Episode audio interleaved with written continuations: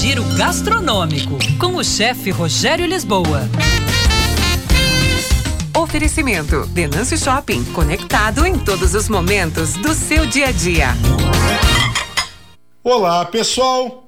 Como escolher vegetais na feira ou no supermercado? Está nesse ponto a diferença entre um prato de qualidade e um prato apenas aceitável.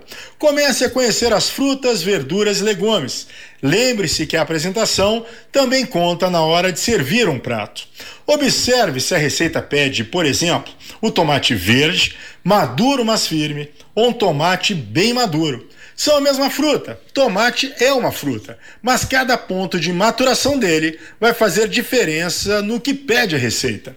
Quer ver? A banana verde é adstringente, difícil para conseguir se fazer um doce com ela. Já um prato do Espírito Santo chamado azul marinho necessita dela bem verde. A casca verde da fruta vai dar um aspecto azul marinho junto com o peixe no prato. Os cubanos também fazem chips fininhos de banana verde fritos, mas ela tem que estar verde mesmo. A produção vai deixar a receita no Facebook da Band. Como que você começa a conhecer sobre a qualidade e o grau de maturação dos vegetais?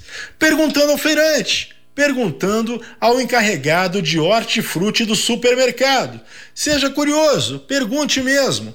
Aos poucos, você já sabe diferenciar a salsa do coentro, que são muito parecidos nas folhas, mas o aroma e o sabor deles são bem diferentes.